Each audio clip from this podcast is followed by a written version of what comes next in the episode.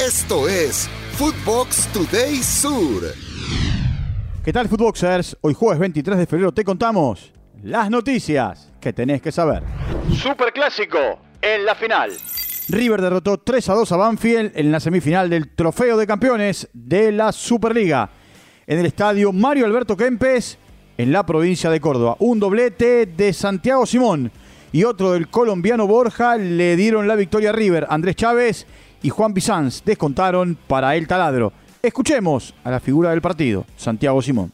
La verdad que estamos muy contentos por, el triunfo, por, cómo se jugó y nada, vamos a pensar en, lo que viene. Hace, sí, hace bastante que no juego, estaba con muchas ganas, la verdad, me venía entrenando para, poder estar, eh, así que nada, muy, muy contento por, por el triunfo y por cómo se dio. River y Boca jugarán la gran final, aún sin fecha decidida y tampoco se conoce la sede del partido.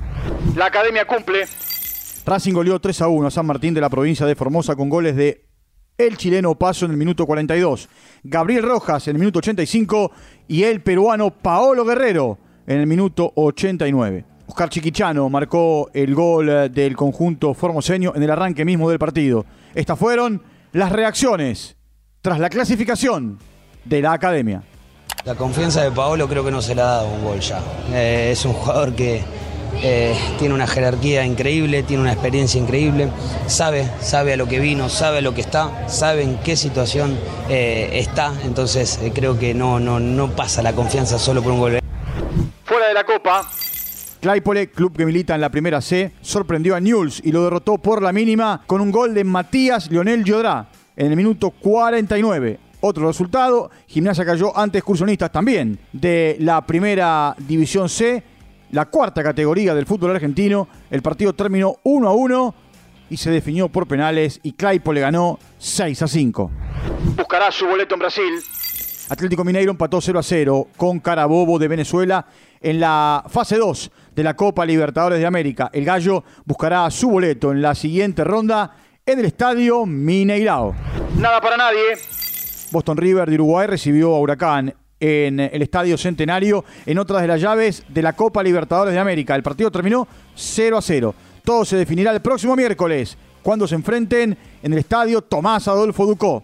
Por su parte, el Nacional de Ecuador empató 2 a 2 con Independiente de Medellín. Byron Palacios y Ronnie Carrillo de penal marcaron para los ecuatorianos. Ever Valencia y Daniel Londonio marcaron para el conjunto cafetero se queda sin derby.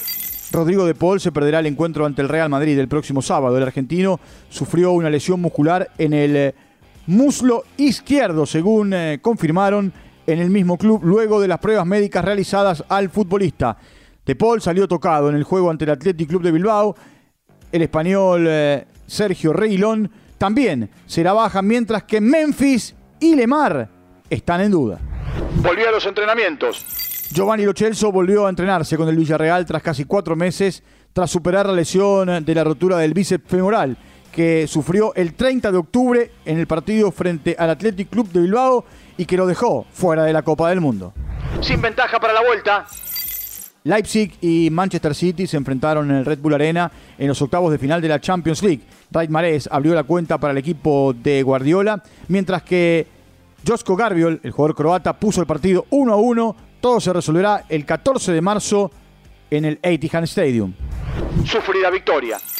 Inter de Milán logró imponerse 1 a 0 ante el Porto en la ida de los octavos de final de la Champions League. El único gol lo marcó Romelu Lukaku en el minuto 86, 10 minutos después de la expulsión de Otavio, jugador del conjunto portugués. El Porto buscará la remontada en el partido que se disputará en su estadio. Lautaro Martínez jugó todo el encuentro.